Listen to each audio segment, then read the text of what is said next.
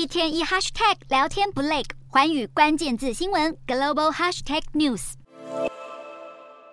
南韩的游客满怀期待的登上首尔塔，希望能够一睹首尔的都市美景，却没想到沙尘暴的侵袭让整座城市陷入一片迷蒙灰雾中。多家南韩媒体都认为这场沙尘暴是源自于中国，甚至在报道中使用了“造成灾难”以及“发源地犹如地狱”等方式形容这场沙尘暴。而南韩媒体此举也惹怒了中国官媒《环球时报》，批评南韩媒体将恶劣天气甩锅给中国，并且以煽动性词汇试图挑起双方纷争。不过，这场沙尘暴的确严重侵袭了中国境内许多省份，不少城市的空气中都弥漫着尘土。停放在路边的汽车也被蒙上了一层厚厚的灰尘，民众只好戴上口罩、帽子，以免吸入空气污染物。我国环保署十三日表示，中国的沙尘暴将随着台湾海峡的西北风移入台湾，空气污染物将使彰化、云林等中西部县市午后空气品质持续恶化，而这个情况预计将持续到十五日。因此，环保署也呼吁民众外出时做好自我防护。